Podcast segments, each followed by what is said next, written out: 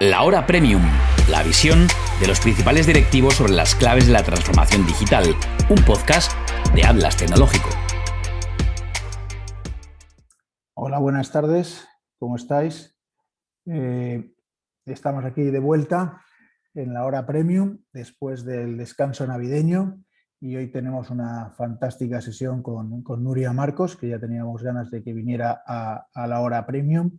Eh, para hablarnos de un tema que yo creo que a todas las empresas, no, creo que haya distinción entre unas empresas y otras, ahora nos lo dirá Nuria, eh, les, afecta y les importa, que es eh, el valorar los, los, intangibles de tu empresa, ¿no? como, como fuente de, dotar de valor a las organizaciones y a los balances de las compañías. Nuria nos va a hablar cómo, cómo ellos desde, desde, bueno, como en general, bajo su experiencia, son capaces de hacerlo desde, desde Pons, pero no, no, va a ser tanto una presentación de, de, Pons en sí mismo, sino una presentación de cómo eh, se tiene que hacer y cómo, cómo cree ella que, lo debemos hacer entre todos. Eh, dejarme que os presente breve, eh, perdonar que acabo de liar la presentación. aquí tenéis a Nuria, lo vais a ver muy pronto con, con vosotros. Y bueno, ya Nuria la conocí gracias a, Luis Ignacio Vicente, que como sabéis todos es, bueno, aparte de, profesor de nuestros másteres en Industria 4.0, es miembro del comité asesor de FOM y también accionista nuestro. Y en un momento determinado me habló de, de Pons, yo reconozco que no conocía a Pons, y dentro de Pons me dijo, hay una persona, Pablo, que tienes que conocer, eh, dice, dice, es una de las personas con las que, eh, como él siempre dice, hay tres personas con las que a mí siempre me gustaría trabajar después de, mi etapa en Telefónica. Una es Verónica Pascual, otra es Nuria y otro eres tú. Y yo creo que en este momento lo, ha conseguido hacer con los tres. Y yo, pues, eh, conocí a Verónica y me conocí a mí mismo. Dije, bueno, pues conocer a Nuria tiene que ser también muy interesante. Conocí a Nuria y desde luego, mm, desde que la conocí, pues, pues tengo coincido en la la visión que tiene Luis Ignacio de, Nuria y, que, y, por eso le ofrecimos ser eh, eh, eh, colaboradora de, Atlas. Entonces, Nuria es licenciada en Derecho, máster en Dirección Comercial y Marketing por ESIC y máster en Propiedad Intelectual por ICADE y bueno, una persona con, yo creo que está acostumbrada a trabajar en la, innovación y en el mundo de la propiedad intelectual y la propiedad industrial en toda España, debe tener ejemplos para contarnos de, todo lo que nos podamos imaginar por sectores, por actividades. Y Nuria, me imagino que estás ya por aquí. buenas tardes, gracias por aceptar nuestra invitación. Y yo no voy a contar mucho más, Nuria. Pues por aquí estoy, voy a, ver, estoy intentando activar la cámara, tarda un segundito. Nada, perfecto, ni te preocupes, porque, a ver, yo siempre al, reconocer a los ponentes se lo pongo muy fácil, porque como yo soy el más torpe del mundo, eh, cualquier cosa que hagan los demás está siempre eh, eh, por debajo mío, o sea que en, torpeza, o sea que no te preocupes y cuando quieras, bueno, gracias que era lo que te estaba diciendo. Eh, Nuria ya está compartiendo, yo eh, eh, ya he dejado, no he dejado de compartir, no te lo he puesto fácil porque yo no he dejado de compartir mi pantalla, con lo cual has tenido que compartir sobre la mía, pero ya está tu presentación, esa ya sí que es la tuya. te recuerdo, Nuria, que tienes 45 minutos y luego tenemos 15 minutos para preguntas. Mil gracias por estar aquí. Eh, tenemos por delante una sesión muy interesante y yo mm, apago mi cámara y te dejo con la audiencia porque la audiencia está aquí para escucharte a ti. Gracias por todo, Nuria. Ah, gracias a vosotros. Muchas gracias, Pablo, por la introducción. Gracias a Atlas eh, Tecnológico por haber contado con nosotros para esta presentación. Eh, para mí esto es como estar en casa, tanto, con, tanta introducción meritoria que me ha hecho Pablo. Espero estar a la altura de las expectativas que haya generado y lo que sí por lo menos eh, espero que consigamos es que os motivéis a aquellos que todavía tengáis dudas sobre qué, por qué son tan importantes los intangibles que generáis en cada uno de vuestros negocios, pues esa duda después de la charla eh, quede disipada. Mm, para mí el, estar en esta sesión y el, ser miembro de, de de Atlas Tecnológicos es algo muy relevante porque somos unos creyentes de que el mundo de la transferencia de tecnología tiene que funcionar así, eh, poniendo en contacto las necesidades del mercado, las necesidades de las empresas con las oportunidades que hay en, los entornos pues, de generación de innovación, como dice Pablo, tanto públicos como privados. Y ese, ese matching, eh, pues creo que tenemos que es una es un compromiso eh, personal mío y de la compañía a la que represento y creo que Atlas refleja muy bien esa inquietud eh, porque creemos que es un hándicap que en España tenemos que acabar resolviendo todos. Entonces, bueno, un poco también esta, esta presentación va orientada en esa misma línea. Y sin más, eh, empiezo. Eh, bueno, ¿por qué valoramos, necesitamos valorar los intangibles de la empresa? Bueno, pues voy a seguir este, este, este índice. ¿Qué son, por un lado, los activos intangibles? ¿Por qué registrarlos? Y por qué es importante valorarlos y valorizarlos. Y además así aprovechamos para distinguir entre ambos términos que, a veces genera un poquito de confusión. Bueno, sobre qué son los activos intangibles en la era digital, no quiero deciros, Pablo está hablando de industria 4.0, eh, cada vez más las nuevas tecnologías irrumpen de manera transversal en cualquier eh, área industrial o de negocio, incluso las empresas de servicios ahora mismo. Mm, y ocurre que esas nuevas tecnologías aplicadas a cada uno de los sectores generan a su vez nuevos activos muy valiosos para las organizaciones, los más valiosos para esas organizaciones porque son los que de verdad les da un valor diferencial al mercado y, les permiten mm, generar ventaja competitiva y sostenerla menos durante un tiempo. ¿Y qué es eh, o qué aporta la propiedad industrial en todos estos activos en este, en este terreno? Pues precisamente conseguir eh, esa exclusividad temporal para, para, poder obtener rentabilidad de los activos tecnológicos que hemos desarrollado eh, con un gran esfuerzo por, nuestras áreas de innovación y que nos van, a eh, nos van a permitir, por un lado, seguir creciendo, seguir mejorando, pero por otro lado nos van a permitir recuperar esa inversión que hemos realizado en el desarrollo de esos activos tecnológicos. Y la propiedad industrial es, eh, industrial intelectual es desde nuestra perspectiva la mejor herramienta para conseguir esa finalidad. Está claro que pues, eh, desde la inteligencia artificial, me da igual, el IoT, cualquiera de, estos eh, nuevos elementos, por ejemplo en el ámbito de la robótica, pues abren nuevos caminos para la transformación de la actividad económica. Y por tanto, ese resultado novedoso y, como digo, diferencial para mi compañía, mm, no solo es una necesidad de las nuevas de las empresas, porque la digitalización está aquí para quedarse y está aquí para hacernos crecer y mejorar, sino que es que además eh, tenemos que, eh, utilizar esos mismos activos tecnológicos, podemos utilizarlos para eh, múltiples usos o finalidades. Y precisamente la propia industrial también nos ayuda a eso. Y ahora veremos cómo. Pues, eh, ¿qué son esos nuevos activos tecnológicos o esos activos intangibles a los que estamos haciendo referencia en esta presentación? Pues puede ser desde el diseño de nuevos productos o una nueva imagen de marca, ahora que hablamos mucho de marcas digitales y estamos precisamente eh, con un aluvión con, las redes sociales de cada vez las marcas van siendo más sencillas, hablamos simplemente de, una letra que te permite con colores y cinco puntos, y a ver si adivináis de qué estoy hablando, pues identificar eh, una compañía, por el color azul, cinco puntos, y tengo que saber qué compañía es, pues si, ese es el activo más valioso de mi organización, eh, hay muchas empresas que lo han tenido, lo han sabido desde siempre esto, ¿no? Ahí tenéis a Coca-Cola, para que voy a decir casos tan conocidos pues cuando eh, mi marca es lo más valioso que tengo en mi organización, mucho más que todos mis activos tangibles, pues precisamente a eso, ahí es donde poner el foco a cómo protegerlo de manera adecuada y cómo poder explotarlo de, manera óptima para rentabilizar mi inversión.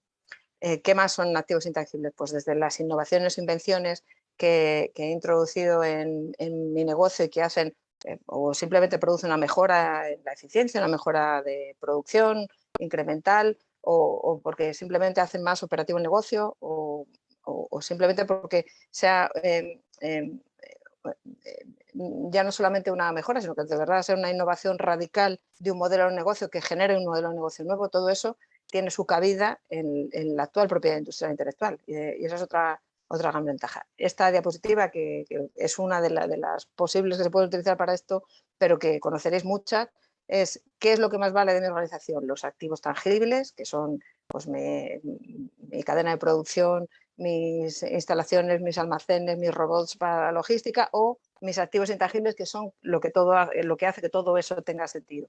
Pues eh, claramente es lo segundo.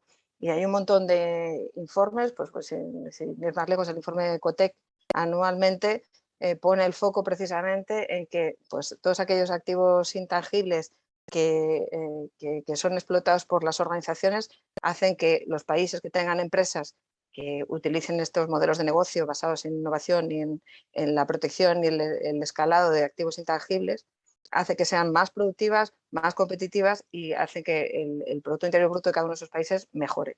Y eso es una realidad y por, eh, eh, vamos a verlo desde la perspectiva positiva, en España todavía aún tenemos mucho margen de mejora en esto y eso es bueno porque estamos además en un momento óptimo para hacer esta reflexión, teniendo en cuenta que la crisis del COVID nos ha, eh, provocado un acelerón en la digitalización de todos nuestros modelos de negocio, en la utilización de todas las nuevas tecnologías, IoT, inteligencia artificial, blockchain, en nuestros modelos de negocio y, y, eso se ha acelerado y en la medida que consideramos todos que va a ser muy relevante para nuestros negocios ese resultado, pues tenemos la oportunidad, además vienen ahora fondos europeos, va a haber un montón de ayudas mm, que, nos van a permitir escalar esos, activos intangibles a modelos de negocio eh, eh, reales, en la economía real, pues tenemos aquí, como os digo, la oportunidad de mejora clara. Y el único objetivo que tiene esta presentación es poner el foco precisamente en que si la propiedad industrial es el mejor canal para que esos activos intangibles que he generado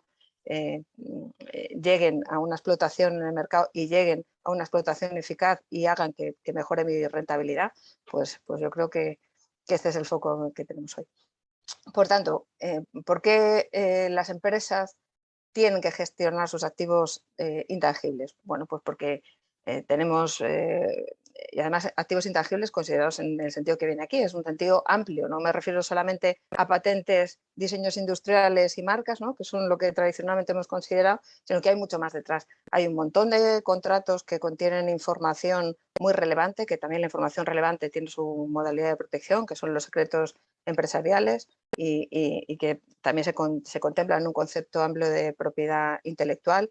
Mm, tenemos además eh, el know-how, y la combinación de todos estos elementos unida a los contratos que regulen la explotación de los mismos nos va a permitir llegar a modelos de, explotación de nuestros activos intangibles eficientes, tan eficientes que, como os digo, yo creo que nos van a permitir maximizar en los próximos años estas inversiones que estamos realizando ahora de manera acelerada en digitalización en nuestros negocios.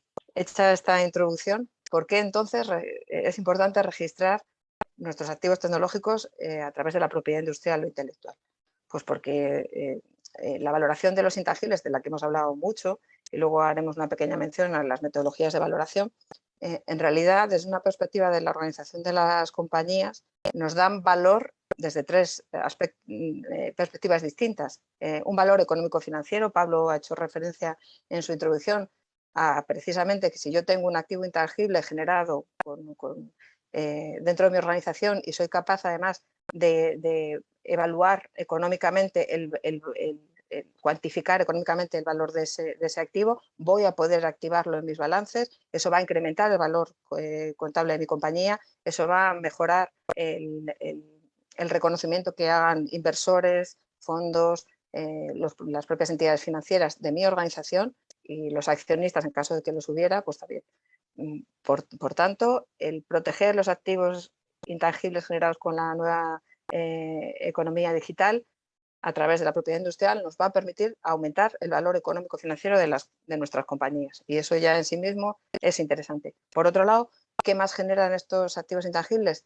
Una, mejora en la imagen eh, de cara a los consumidores y a los usuarios de, mis productos y mis servicios. ¿Por qué? Porque al final todos tenemos en cuenta que si compramos bajo una marca determinada, estamos comprando una calidad determinada y ese es el valor que aporta mi marca. Yo me, posiciono en, el mercado en un target determinado de clientes para un tipo específico de público con un tipo determinado de producto y eso ineludiblemente va asociado a mi marca. Y como os decía en la introducción, si eso además tiene una, vertiente digital, de, darle determinados eh, ya sabéis que ahora con la, con la era digital las marcas están avanzando, evolucionando hacia marcas más sencillas, más visuales, eh, eh, que se comuniquen de forma eh, con un impacto mucho más rápido, pues todo eso va a generar en el consumidor una asociación rápida con mi producto o mi servicio. Y eso también en sí mismo genera un valor para mi compañía. Valor a veces este sí que es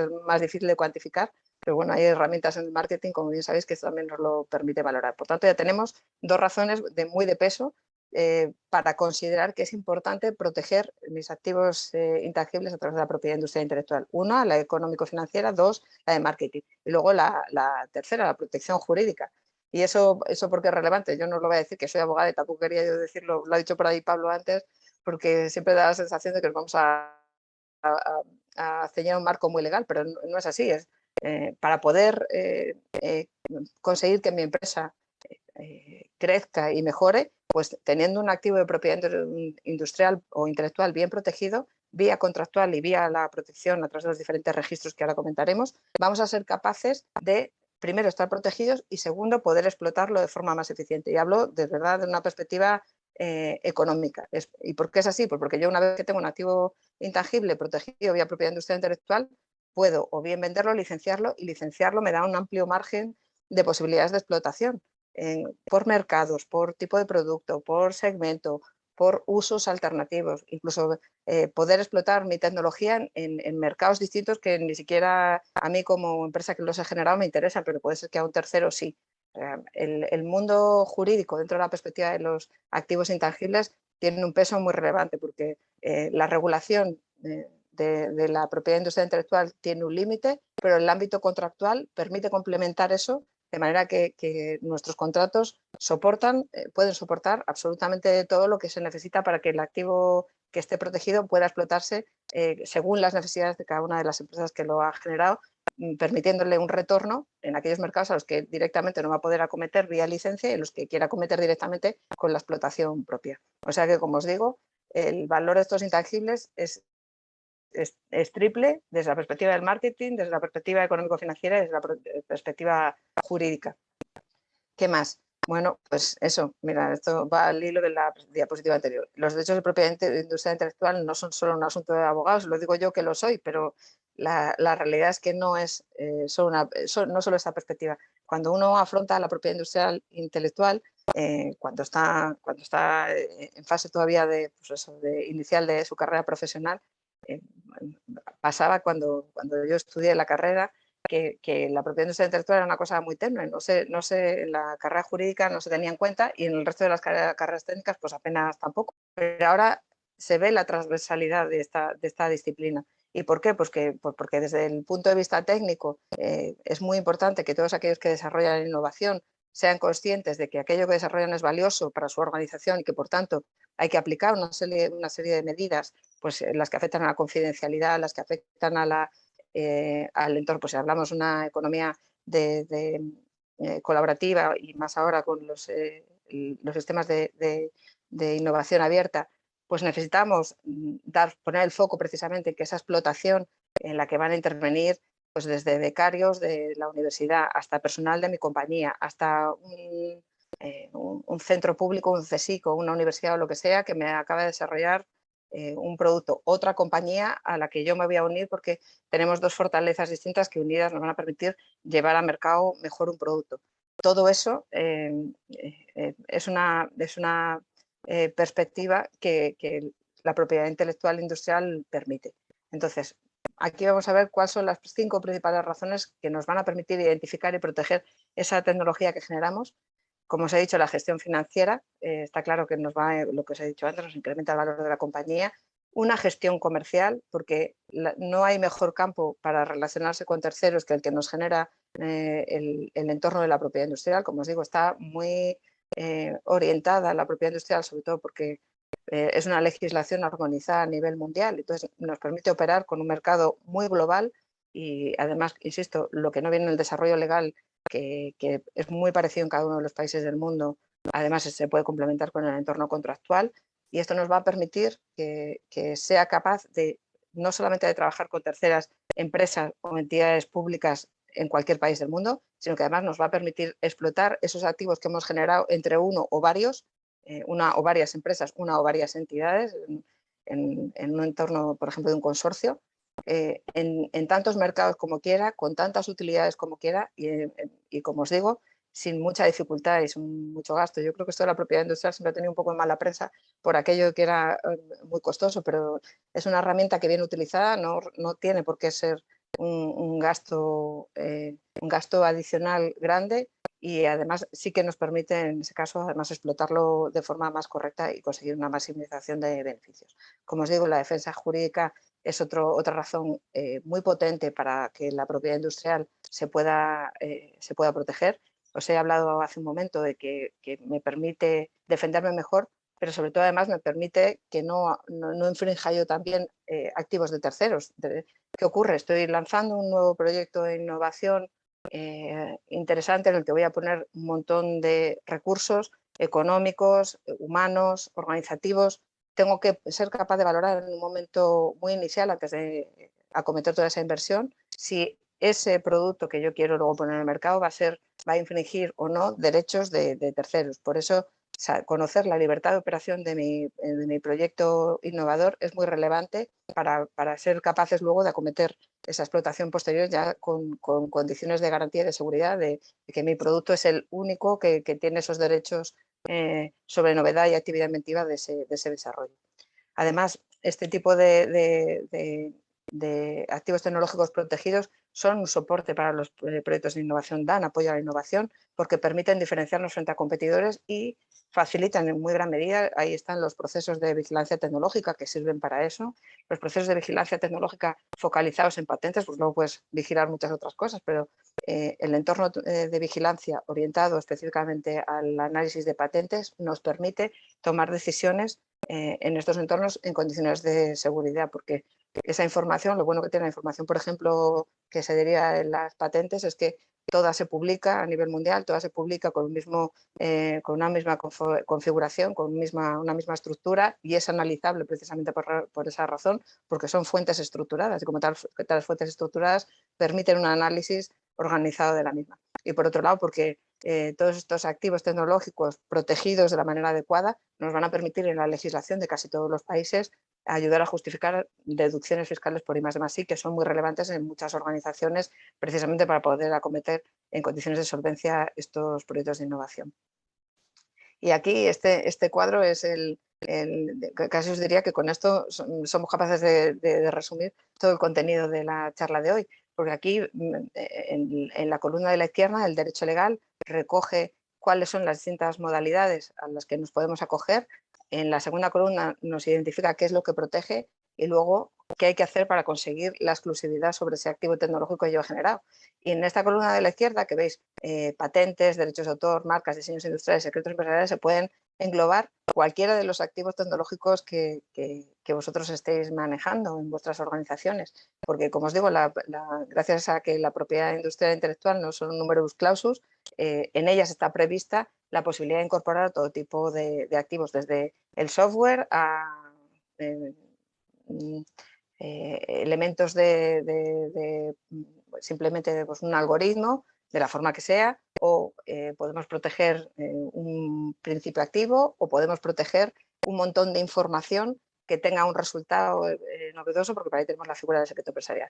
Por ir rápido y no centrarme, porque esto seguro que ya lo manejáis de, otras veces, voy a hacer una breve, un breve esquema de, de, todas las diferentes posibilidades que tenemos para proteger nuestros activos tecnológicos y eh, dónde tenemos que ir para, para conseguir ese resultado. Bueno, si nosotros desarrollamos una nueva invención, ya sea de tipo producto, procedimiento o uno o varios usos, pues tenemos que acudir claramente al entorno de las patentes o los modelos de utilidad. Y la única forma que tenemos para proteger esto es acudir a las oficinas de patentes nacionales o internacionales que nos van a dar la exclusividad sobre nuestra invención, siempre y cuando cumplamos una serie de requisitos, es que aquella invención sea totalmente nueva eh, a nivel global, cada vez eh, eh, esa globalidad es más amplia, es más amplia y es más fácil acceder a ella, y una vez que depositemos nuestra solicitud de patente y ya se pase toda la tramitación, nos la concedamos a tener vía registro la exclusividad durante 20 años es una patente o 10 si es un modelo de utilidad.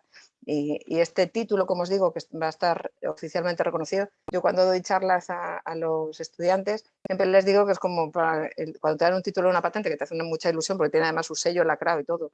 Y sobre todo los de la oficina americana, los de la USPTO que tienen un sello dorado ahí con lacres y, y demás, pues te hace mucha ilusión, es como si tienes la escritura de propiedad de tu casa y con eso es verdad que, te, tiene que servir para de verdad explotarlo de manera adecuada. Puedes alquilar tu casa vía, en este caso, licenciar tu patente, eh, puedes venderla a un tercero, puedes hacer crecer tu modelo de negocio juntante, uniéndote con otra compañía que sea sinergia contigo y eh, poner tu activo tecnológico, tu patente eh, al servicio de esa explotación conjunta, puedes hacer absolutamente todo lo que quieras. Como os digo, las invenciones, quizás sean las invenciones protegidas vía patente modelo de autor, em, son una base muy relevante para poder eh, poner en valor esos activos creados en cada una de nuestras organizaciones. ¿Qué más tenemos? Tenemos los derechos de autor, como sabéis en España, estricto sensu, eh, el software, mm, el código fuente se protege vía derecho de autor. Luego hay posibilidad en muchos casos de hacerlo vía patente cuando ese software eh, produce una contribución técnica, según criterio de la propia Oficina Europea, eh, también se podría hacer vía patente, pero bueno, cualquiera, entre cualquiera de las dos opciones eh, acabaríamos protegiendo nuestro software de manera adecuada. Como os he dicho, las marcas, que, aquí la diferencia está, que nos lo he mencionado, que si, voy a la vía de derechos de autor em, para proteger mi, activo intangible, tengo que tener claro que existen automáticamente sin necesidad de ir, acudir a ningún registro, pero la dificultad eh, está en la prueba posterior, como yo demuestro que de verdad ha sido el que he creado esa obra, entonces lo más fácil siempre acaba siendo generar una prueba, una evidencia de, ese, derecho de autor, que puede ser una evidencia generada pues, a través de una herramienta, eh, nosotros manejamos, por ejemplo, mm, eh, una herramienta que, hemos desarrollado con un partner que se llama Safe Evidence para generar evidencias digitales de activos que he generado yo, que dan eh, ciencia de la, de la, fecha de creación de, esa, de, ese resultado, de esa obra o de esa información, mm, a través de blockchain por un lado, y también a través del sello cualificado de tiempo, que es el que también tiene mayor reconocimiento judicial. En cualquier caso, si yo genero un activo en el entorno de los derechos de autor, es, es, bueno, no es obligatorio porque, insisto, existen por mero hecho de la creación, pero sí que es bueno generar una evidencia de su, de su creación, o bien llevándolo al registro de propiedad intelectual o utilizando cualquiera de estos canales, como que os acabo de decir, que, que permite generar, eh, generar un reconocimiento y una prueba de, la, creación de esa, evidencia digital, de esa obra digital. ¿Qué más? Las marcas. Las marcas eh, adquieren su protección por el uso, pero también por el registro. Entonces, es, bueno que cuando generéis una marca que de verdad os dé un valor diferencial, vayáis a la correspondiente oficina de marcas del territorio donde estéis para, eh, para registrarla y obtener la exclusividad sobre la misma. Además, las marcas, a diferencia de las patentes, los derechos de autor, tiene continuidad en el tiempo. Es decir, que yo puedo renovarla indefinidamente durante de cada 10 años. Esto lo cuento mucho con lo de la aspirina. Eh, la aspirina tuvo en su día una patente sobre el ácido acetil salicílico y tiene un registro de marca que de momento Bayer, como sigue obteniendo beneficio del mismo, pues sigue manteniendo. Entonces, las marcas se pueden renovar indefinidamente y siguen haciendo, eh, manteniendo ese vínculo con el consumidor, incluso cuando la innovación, que en muchos casos estaba detrás eh, de, esa, de, esa, marca, ya, ya ha expirado el plazo de explotación exclusiva, pero por, simplemente por el, el, engagement con, con, la marca, el consumidor puede seguir consumiendo ese mismo producto. También tenemos los diseños industriales. Los diseños industriales son las formas eh, externas ya conocidas, de, de, las formas originales de un objeto ya conocido, porque se diferencia unas gafas de, diseño con una forma determinada de otras o porque se diferencia eh, el aspecto de un Samsung del aspecto de un, Apple, por ejemplo. Pues, eh, pues esa forma, esa apariencia externa, complementa las figuras anteriores y en muchos casos es muy relevante. Precisamente en el mundo de los smartphones, todos aquellos elementos que permiten identificar eh, mejor desde un punto de vista de simple, vista un, producto, pues, pues tienen esta vía de protección que además también se adquiere vía registro si, si, quiero protegerme frente a diseños que sean similares, pero si quiero protegerme frente a diseños idénticos, incluso tienen reconocimiento sin la necesidad del registro. Es decir, que si alguien copia idéntico un diseño que yo he desarrollado y soy capaz de demostrar que esa que esa copia es de algo idéntico, pues la protección la, adquiero simplemente por, por, por haber eh, creado ese diseño, porque bajo la idea de un diseño industrial, como eh, mencioné que es una creación original, pues subyace también la figura del derecho de autor. Y, por otro lado ya los secretos empresariales, y es que todo aquello mm, anterior que generéis en vuestras organizaciones que no esté protegido por cualquiera de los elementos anteriores, se puede proteger bajo la figura del secreto empresarial porque es cualquier información valiosa que no sea conocido por el público en general y me da igual del tipo que sea, puede ser comercial, industrial, em, eh, del entorno de la innovación, del entorno jurídico, del entorno contable, da igual. Cualquier información que sea relevante para mi organización puede ser desde una lista de clientes hasta, como os digo, una formulación muy compleja, ahí tenéis la famosa fórmula de Coca-Cola, que, a la que aplique una serie de medidas, y esto sí que es muy relevante. Yo no puedo decir que por sumar un mero acuerdo de confidencialidad tenga ya eh, un secreto empresarial en mi organización, no. Eh, mm, ya hace muchos años que nuestra legislación contemplaba la figura de los secretos empresariales, pero la verdad es que el espaldarazo de la directiva europea y la ley española de secretos empresariales han venido a, revalidar esto y a ponerlo negro sobre blanco, mm, haciendo que cada organización que considere que tiene una información muy valiosa que puede ser diferenciada en el mercado y generar una ventaja competitiva para ellos, haya que aplicar una serie de medidas, tanto jurídicas, vía contractual, como de aseguramiento físico y tecnológico de esa información, pues de accesos y de eh, eh, controlando vía protocolos eh, qué personas acceden a esa información, qué personas pueden generar esos secretos empresariales, qué personas van a acceder a esas divulgaciones. como os digo, una serie de medidas físicas, jurídicas y tecnológicas de aseguramiento de esa información que nos van a permitir que con todo eso bien documentado sea capaz de con eh, aquellos otros activos o aquellos, eh, aquella información complementaria o a lo que esté protegido por nuestros otros eh, derechos de propiedad industrial, patentes, marcas o diseños, que no tengan cabida directa en cualquiera de ellos, si la tienen vía secreto empresarial. Así que con este cóctel Molotov vamos a ser capaces, con todo este pool de derechos, vamos a ser capaces de proteger mucho y bien todos los activos que nosotros generemos en nuestras organizaciones. ¿Y cuál es, eh, cuál es la vía para hacer esto? Bueno, pues eh, yo genero un producto, un sistema nuevo, ¿vale? Pues entonces tengo que identificar cuál es el conjunto de activos que, se han generado dentro de este, de este, sistema nuevo que he desarrollado en mi organización.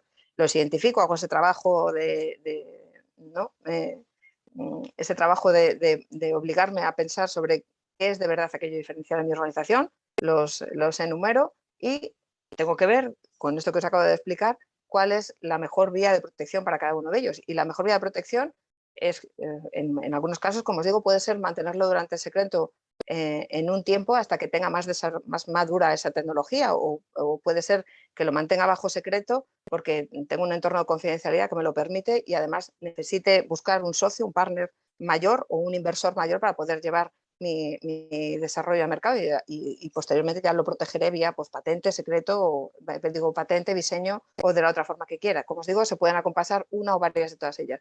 Lo bueno que tiene también la propiedad industrial intelectual es que ninguna de las formas de protección son incompatibles entre sí, todas son complementarias y todas nos tienen que ayudar a nuestra estrategia de negocio. Mm, como os digo, si tengo mi presupuesto limitado en un tiempo, tendré que acudir a unas fórmulas y si no tengo limitación de presupuesto y además quiero salir ya al mercado, tendré que eh, utilizar otras. Y una vez que tengo sus activos eh, identificados y después protegidos, me queda solo cómo gestionarlos.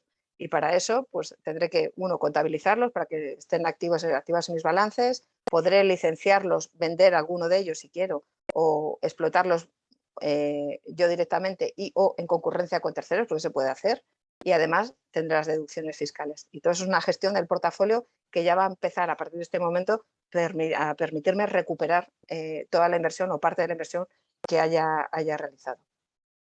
Eh, bueno, este, este cuadro que es mi perspectiva eh, se lo he robado a nuestro querido Luis Ignacio, esto, esto va en honor a él, eh, porque me parece que es, muy bueno. En función del tipo de, IP de la que estemos hablando y el sector en el que nos estemos moviendo, cada una de las industrias va a requerir una estrategia distinta según cada uno de nuestros negocios. Y es, es, es, relevante porque lo que os digo, un buen uso de la propiedad industrial nos va a permitir no hacer una inversión enorme en propiedad industrial intelectual en un momento inicial y sí acompasarla al desarrollo de mi modelo de negocio, al, al desarrollo de esa línea hasta el momento en que yo consiga de verdad eh, eh, eh, poder explotarlo en condiciones de, obtener un retorno.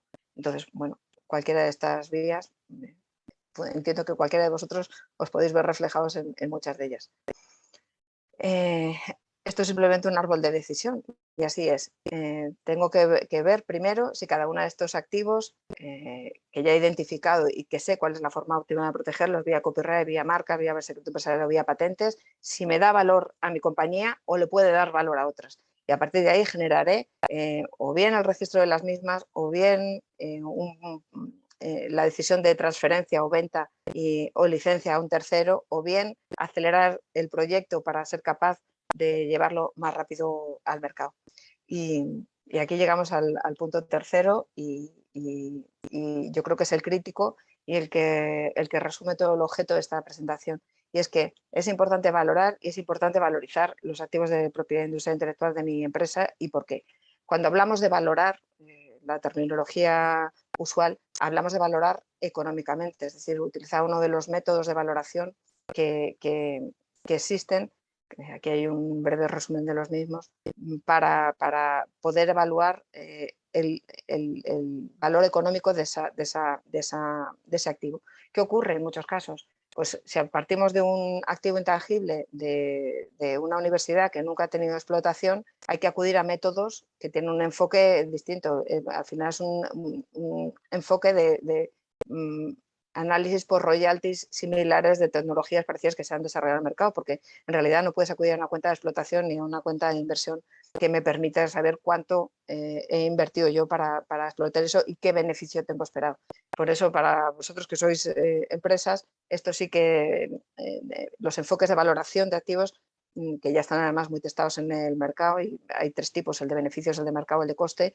El más utilizado es el, método de los descuentos de flujos de caja porque es el que nos permite tener en cuenta en, nuestro sector concreto qué tasa de descuento voy a aplicar, eh, en qué años, eh, en función de que si mi tecnología eh, tiene un mayor plazo de desarrollo o va a ser a más corto término, como ocurre por ejemplo con el software, todos esos elementos que se tienen en cuenta, cualquiera de estas metodologías son capaces de dar un valor concreto, con una franja muy pequeña, a mi tecnología que me va a permitir a su vez negociar con terceros para incorporar ese, activo, como os digo, o a crear un consorcio con un tercero o a licenciárselo o a venderlo o a hacer crecer mi negocio con un tercero.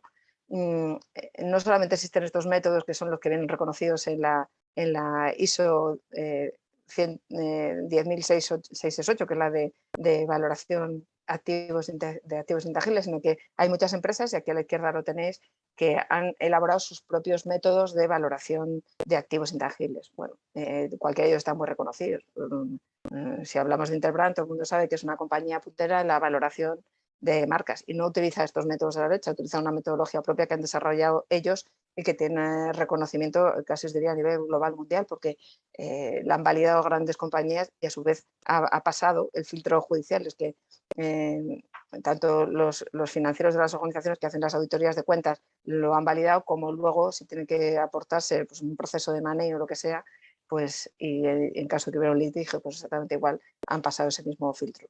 De manera que no hay métodos de valoración estándar, sí hay métodos ya que tienen reconocimiento eh, tanto en la normativa, como en este caso en la normativa de, eh, de la SISO, o por, el propio valor de la empresa que ha desarrollado esa metodología. Y sí que os animo a que en caso de que decidáis hacer una valoración económica, que esto no es valorización, que valorización vamos a ver lo que es ahora, si queréis hacer una valoración económica de, vuestra, de vuestro, portafolio de activos intangibles, acudáis a alguna empresa especializada en, hacer este tipo de, valoraciones porque a veces hemos visto pues, que, pues, que pues, un despacho de abogados cualquiera ofrece ese, ese, servicio y esto sí que requiere un poquito, un poquito de, metodología. Una vez que ya hemos valorado económicamente os digo, hemos identificado los activos intangibles valiosos, hemos decidido cuál es la forma de protección y sabemos cuál va a ser nuestra, nuestra metodología de explotación. Ya hemos pasado además eh, de cómo vamos a decidir, por ejemplo, pues que los vamos a vender o licenciar, todos o parte de ellos. Hemos valorado económicamente eh, los que sean relevantes para nosotros. Unos los hemos activado en balances, otros los licenciamos. Entonces, ¿ahora qué hago para seguir mejorando mi, modelo de negocio? ¿Cómo valorizo eh, los activos intangibles. Bueno, pues esto es entrar en un modelo de asociación adecuado para desarrollar la tecnología. Pues aquí tenéis un montón de ellos. Vía consorcios, vía eh, licencia de tecnología, vía venta de la tecnología, haciendo un proyecto piloto para, para, luego escalarlo. Una joint venture con un proceso de money pues cualquiera de estas colaboraciones, en función de donde yo me ubique con mi organización, en función del tiempo que yo tenga y cuánto tiempo quiera dedicar a ese modelo de negocio, pues eh, acudiré a una u otra forma de valorización de, mi, de mis activos intangibles. Entonces, eh, a modo resumen, ¿cómo puedo valorizar los activos intangibles que he generado, he protegido y ahora ya están dispuestos a generarme mucha rentabilidad? Pues bien, vendiéndolos, uno o algunos de ellos, eh, concediendo una licencia sobre los mismos y una licencia también eh, es muy amplio, es un concepto amplio, puede ser licencia exclusiva o no exclusiva, puede ser licencia de un producto o, y de todos los derechos de propiedad industrial relacionados y o de el know-how que va asociado a los mismos. Puedo, además, las licencias permiten eh, un marco contractual muy, muy amplio porque eh, permite sí o no conceder capacidad para sublicenciar, permite sí o no el que yo pueda explotarlo conjuntamente con mi licenciatario o mi, mis otros licenciatarios si es una licencia no exclusiva. Quiero decir que tenemos un margen de negociación muy amplio. También a cada uno de los licenciatarios puedo cederle un uso distinto, un mercado diferente y permitirme a mí, en aquellos mercados en los que no tenga un especial interés, conceder licencias a terceros que sí que tengan esa capacidad de explotación. O, sinceramente, puedo, eh, sencillamente puedo vender un producto y todos los derechos de propiedad industrial que lleve asociados a ese producto. Marca, diseño, patente, ¿no? O también puedo simplemente vender toda mi compañía con esos activos intangibles que tengo identificados, valorados y valorizados y que van a generar más valor para esa organización. Esto en una empresa tecnológica es, lo habitual, porque además las, estas, em, las empresas tecnológicas que están empezando, el activo, los activos más valiosos que tienen son siempre estos intangibles y, precisamente son los que hacen incrementar el valor de la compañía en el mercado. Y vamos ya terminando, lo digo porque voy a ir a ver aparecer a Pablo por ahí y no quiero, me quedan cuatro diapositivas y, esto va a ser rápido. Eh, ¿Qué es mejor vender o licenciar mi tecnología en esto de la valorización? Pues una venta de derechos de propiedad industrial eh, a veces es difícil si no hay transferencia de otros tipos de activos como el software, el producto, el capital humano que ha desarrollado esa, esa tecnología o haya un mercado desarrollado. Entonces, hay que tener en cuenta que cuando vendemos, eh, no solamente vender el producto, si se puede vender el producto y olvidarme ya, es un modelo fácil de venta y me quito el medio, pero si eh, va que, voy a quedarme vinculada en esa venta, eh, pues, pues tengo que hacer mantenimientos, tengo que hacer, cuando haya, mejoras de esa tecnología que he vendido, tengo que hacer un, ofrecer un derecho de adquisición preferente al tercero al que se la he vendido. hay que analizar todos los aspectos relacionados con la venta que van a implicarme a mí como vendedor para si voy, a, querer seguir o no vinculado a aquella empresa que adquiera mi tecnología. En, el modelo de licencias, directamente esto de la implicación va, implícito, es decir, que yo como no vendo la tecnología, sino que cedo el uso en las condiciones que definamos, como os he dicho antes, de mercado de sublicencia, de coexistencia de varios licenciatarios o lo que sea, pues aquí ya va implícita el mantenimiento de una relación entre el licenciante y el licenciatario por el tiempo que yo defina. ¿Y por qué licenciar? Pues porque nos va a permitir que una misma tecnología se pueda utilizar en diferentes usos, en diferentes regiones, a diferentes empresas y a diferentes mercados. Entonces, esto sí que va a permitirme maximizar em, mi modelo de negocio. Y eso es porque no todas las empresas somos buenas para absolutamente todo. Y a veces eh, conocemos a socios, mira, os he dicho antes en nuestro ejemplo, hemos desarrollado una herramienta, Safe Evidence, con una tecnología blockchain de sello cualificado de tiempo para generar evidencias digitales, nosotros somos un despacho de propiedad industrial y, necesitamos un socio tecnológico que fuera capaz de eh, hacer ese desarrollo eh, de tecnología que nosotros eh, no, nos hemos asociado con este partner y ahí tenemos el, resultado y, ya lo estamos explotando de manera conjunta. ¿Por qué licenciar?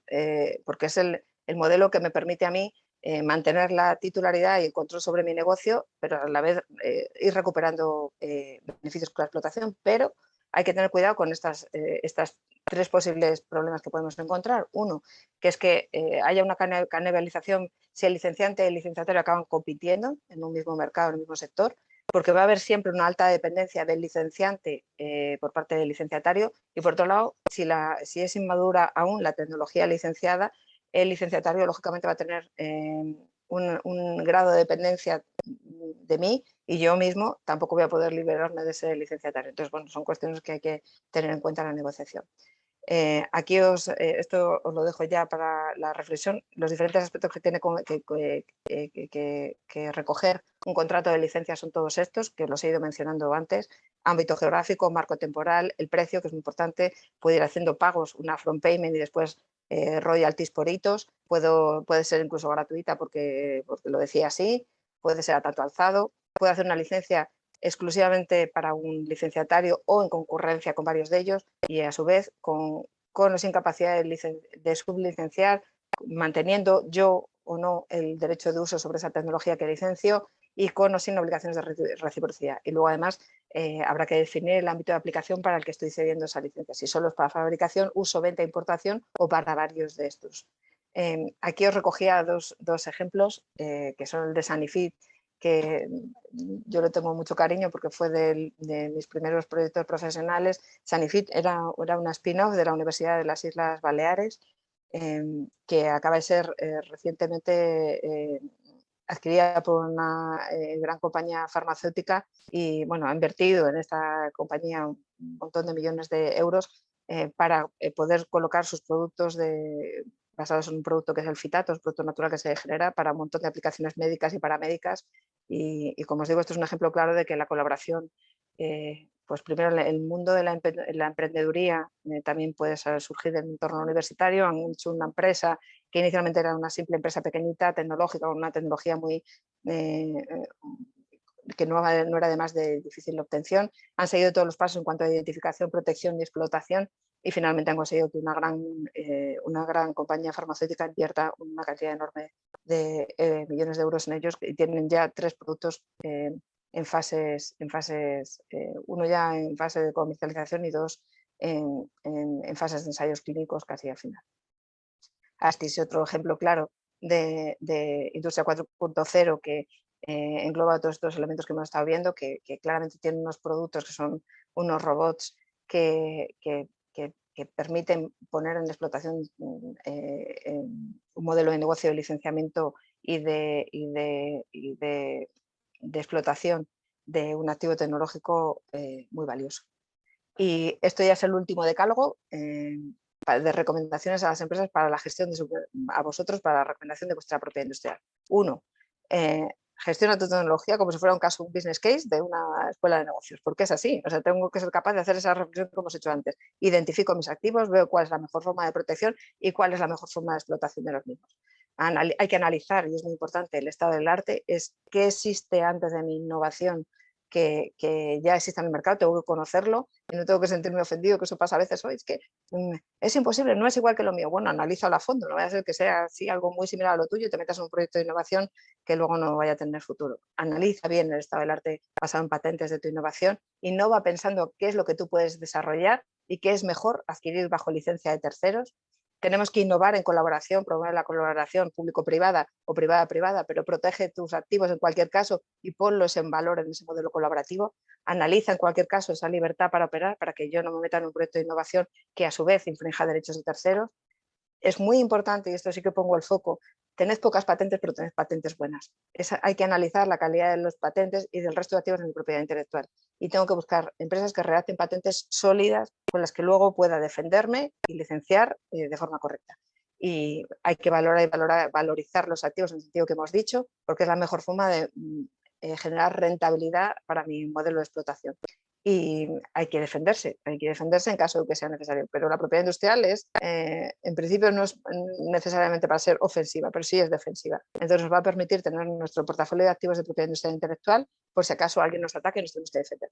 Y no olvidemos nunca las deducciones fiscales, que son las que pueden hacer que nuestro modelo de negocio sea más exitoso aún porque podamos además eh, tener que tener un beneficio precisamente derivado de esa innovación que he realizado. Y nada más, me pasa un poquito, pero creo que es suficiente. Doy paso a Pablo. Que va, no te has pasado para nada, has estado perfecta. Y aprovecho tu última transparencia para hacerte mi primera pregunta. Bueno, da igual, la voy a compartir yo, no te preocupes. Ah, perdón, no, no, no, no, no, no, no, no, no, no pasa nada. Eh, porque eh, preguntamos al público si tiene alguna pregunta y, yo ya le he preguntado, lo pueden circular por el chat, el perdonar que eh, voy al revés. Pero justo yo, por ejemplo, estaba viendo todo el rato la presentación y decía, para mí no tiene, pues inicialmente no tiene eh, una pregunta, voy a hacer una pregunta doméstica para, para, que sirva ¿no? como, como, ejemplo. El tema de las marcas. A mí el tema de las marcas me tiene siempre, eh, nunca sabemos, bueno, mm, mi marca que vale, que no vale, que puede valer a futuro, que no puede valer a futuro, ¿no? Pero hay veces que, sobre todo hay algunas personas que nos están escuchando que también forman parte de las startups y, yo ya aprovechando que, que, nosotros en Atlas también tenemos un proyecto pues que va poco a poco intentando generar valor. Eh, yo una, cuestión muy doméstica. Por ejemplo, la hora premium. La hora premium no, te, no, no, es nada, ¿no? Porque al final es un logotipo hecho con un nombre tienes una historia, ¿no? Pero muchas veces te preguntas, ¿y esto hay que registrarlo o no hay que registrarlo, ¿no? Pequeñas tonterías de estas que a veces en las startups dices, bueno, es que si me pongo a registrar todo lo que hago, eh, pues no tengo presupuesto para poder hacer todas estas cosas, ¿no? Entonces, ¿Cómo estableces ese criterio de decir qué de lo que estoy haciendo? Me da igual que cojas una marca, que, cojas un, desarrollo, una tecnología, me imagino que son cosas distintas y que unas cosas tienen más importancia que otras. Pero ¿cómo estableces esa cultura de saber lo que tienes que hacer y lo que no tienes que hacer cuando estás construyendo un proyecto? Me da igual que sea un proyecto de tecnología o que sea un proyecto como lo nuestro, que es una plataforma, ¿no? A ver, lo fácil aquí, pues lo has dicho tú, Pablo. nada es más importante ni menos importante, porque probablemente una marca, el coste de desarrollo inicial de una marca Luego, si hacemos una inversión en publicidad y demás enorme, pues ya es otra cosa. Pero si el coste de desarrollo de una marca puede ser pequeño y, el beneficio que eso genere para la organización sea muy grande. Eh, el problema con una organización pequeña de estas startups, que es que o cualquier empresa eh, que esté empezando, es que efectivamente, como no se equivoca uno nunca, es decir, venga, tengo todos estos activos, todo el portafolio de marcas, todo el portafolio de innovación, lo que sea, y lo protejo todo. Pero claro, lógicamente, eso no se lo pueden permitir las empresas pequeñas, porque y además no tiene sentido. Em, hay que de verdad poner el foco en qué es lo que, pues hablamos de este caso de la hora premium, pues a mí lo que me parece que vale es Atlas tecnológico, la hora premium pues está muy bien porque es un proyecto dentro de Atlas, pero, pero primero que no es una marca diferencial, no es una marca que tenga, eh, que se vaya a explotar eh, de manera masiva. Eh, quiero decir que hay que establecer una serie de criterios. A mí me dices, ¿de todo este proyecto qué es lo que vale? Pues la tecnológico lo veo que es una marca valiosa, pero quizá a la hora premium, pues en una primera instancia no habría que, no, habría que invertir tanto en ella, primero porque además es un elemento genérico, podríamos defendernos por otra, por otra vía en caso de que alguien intentara llegar a registrarlo como que estábamos prohibiendo en un mercado y hemos hecho difusión. O sea que elementos siempre hay para poder, para poder probar. Muchas gracias, que la primera era, ya he dicho que era doméstica y, como bien has dicho, en nuestro caso, Atlas Tecnológico a través vuestro la tenemos protegida y la hora premium no nos lo hemos planteado, pero esto es, mañana ves un programa en la sexta que se llama la hora premium y con tu coronita y tú dices, pero, pero, pero, ¿cómo, pero ¿cómo ha podido ser esto? Y, no lo sabes, o sea, realmente no tienes el sentido para poder decir cuándo hay que hacer las cosas o, no, cuándo, no hay que hacer las cosas. Pero sí que es verdad que relacionalmente, y esto lo comentaba con Eugenio esta, esta mañana, eh, muchas veces eh, las, eh, y vuelvo a preguntar desde el enfoque de una startup, puede ocurrir en otras compañías, la gente no colabora todo lo que podría colaborar porque tiene miedo a, estar desvelando secretos que para ellos tienen un gran valor, pero que no tienen una protección eh, suficiente o que no, porque no saben si tienen que patentarlo, si no tienen que patentarlo, y eso limita la colaboración entre empresas.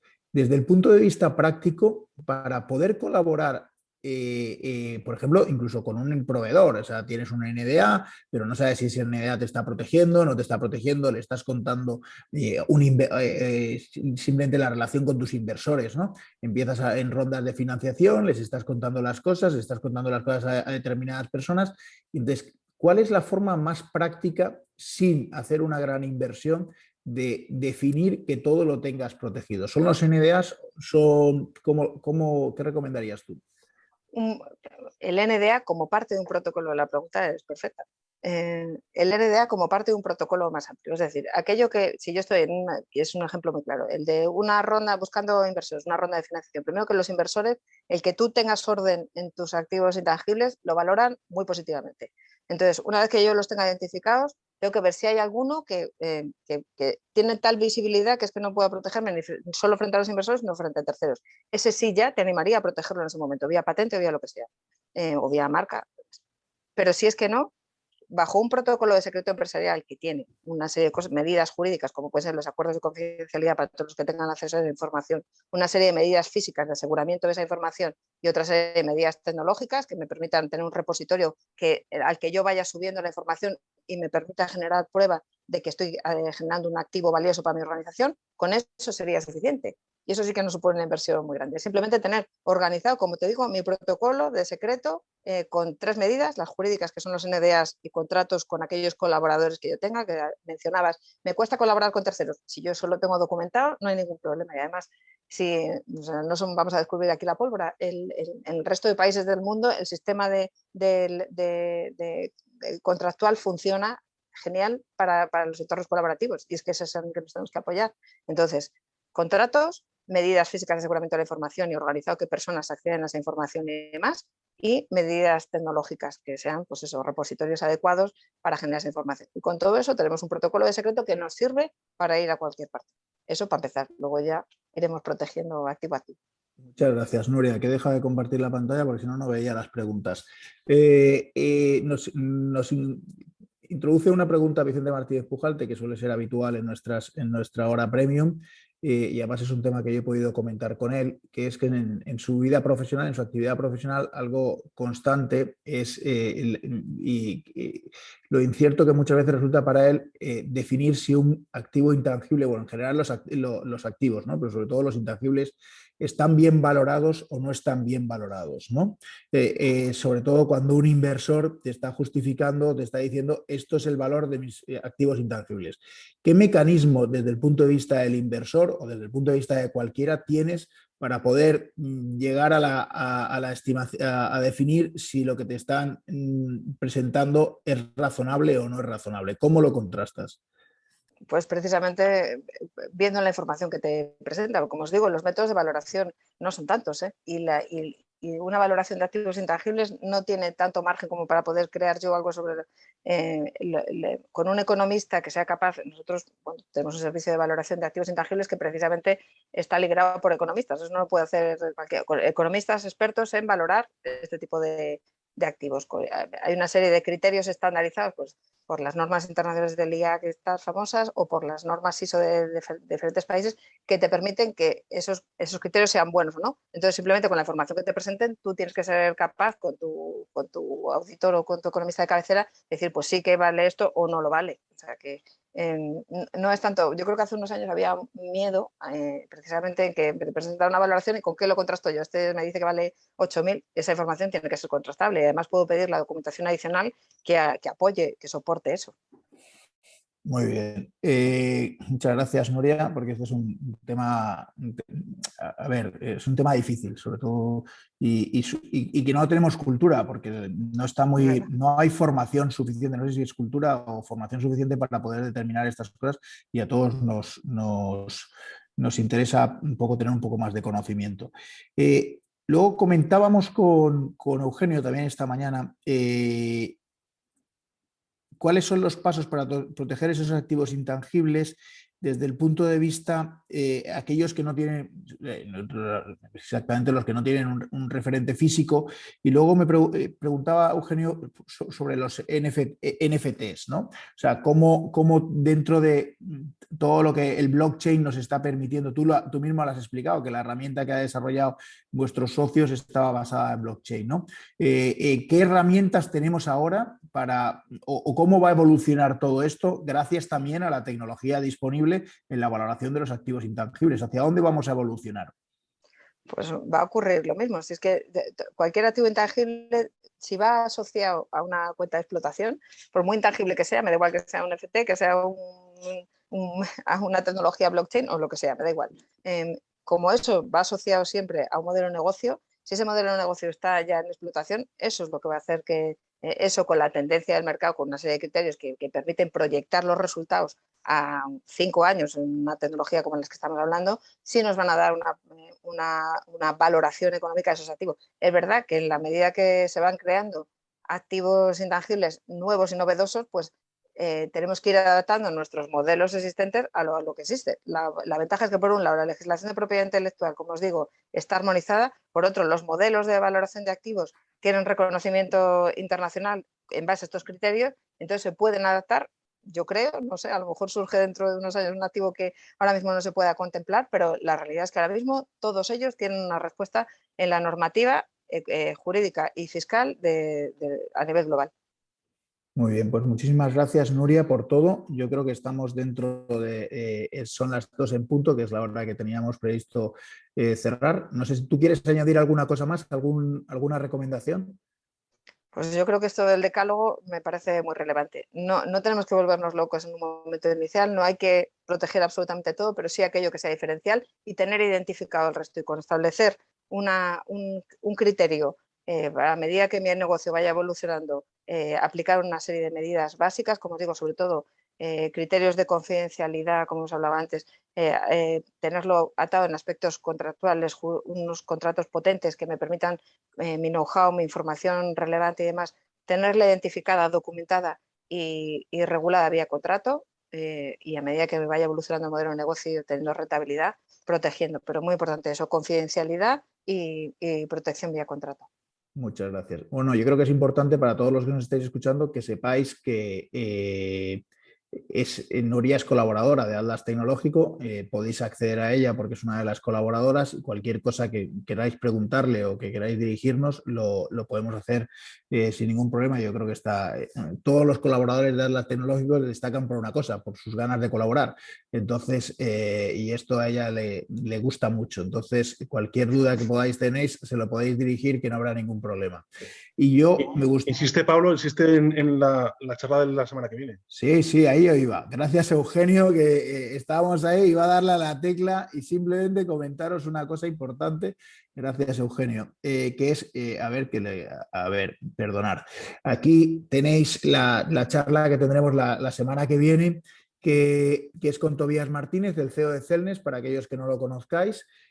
sabéis que estamos dentro de la campaña Reyes Magos 2020, que a todas las empresas del ecosistema Atlas que, todavía no eran premium, les hemos permitido que fueran premium para, para durante 20 días poder disfrutar de sesiones como la de Nuria y la siguiente que hemos mm, convocado como extraordinaria, la de Tobías, para que conocieran un poco cómo funciona y luego para que puedan, podáis disfrutar de todo el entorno que está generado dentro de mi zona premium. ¿no? Eh, ya os podéis inscribir, os recuerdo, este tema es importante, aparte de que recibiréis en los correos electrónicos a través de nuestras newsletters para inscribiros, si entráis en mi zona premium, allí vais a poder ver todas las agendas de eventos que tenemos a continuación y os podéis ir inscribiendo a los que queráis y los podéis ir cerrando en la agenda. También eh, visualizáis a través de un PDF todo el programa completo que tenemos hasta, hasta final de curso, por decirlo de alguna manera. Eh, y eh, también tenéis los contenidos que ya se, han, ya se han realizado y los podéis visualizar tanto en vídeo como en podcast. Yo creo que vale la pena y te da mucha flexibilidad para verlo cuando, cuando consideres oportuno. ¿no? Eh, también ahí tenéis dentro de mi zona premium una, una, una librería de informes del Gabinete de Estudios de Atlas Tecnológicos y los vamos subiendo y también tienes todo el acceso. Yo creo que además de todos los beneficios que tiene el ser premium, eh, por búsqueda de empresas, contactos con empresas, eh, poder meter un proyecto rumbo, descuentos en proyectos SERPA, proyectos Señor Lobo. Lo que tenéis es eh, toda esta zona de mi zona premium, que yo creo es una zona exclusiva que tiene bastante interés. Pues bueno, yo mm, deciros que nos vemos el jueves que viene. Esta semana tenemos dos semanas seguidas. Y, por último, agradecer a Nuria su dedicación y yo creo que, ha sido una charla muy pedagógica y que todos volveremos a escuchar, porque yo reconozco que estos temas necesito escucharlos más de una vez y la suerte que tenemos con la zona premium es que lo tienes disponible y paseando por, en mi caso, paseando por Valencia, paseando por el monte, eh, voy a poder volver a escuchar tu sesión y, estoy convencido que con una o dos veces que la escuches ya me lo termino sabiendo. Eso espero, al revés, muchísimas gracias y, bueno, espero que os sirva por lo menos para tener cuatro tips que se nos queden en la cabeza. Ya está, muchas gracias por invitarme, de verdad. Gracias, Nuria, nos vemos pronto. Fuerte abrazo a todos. Un abrazo, chao. Hasta luego.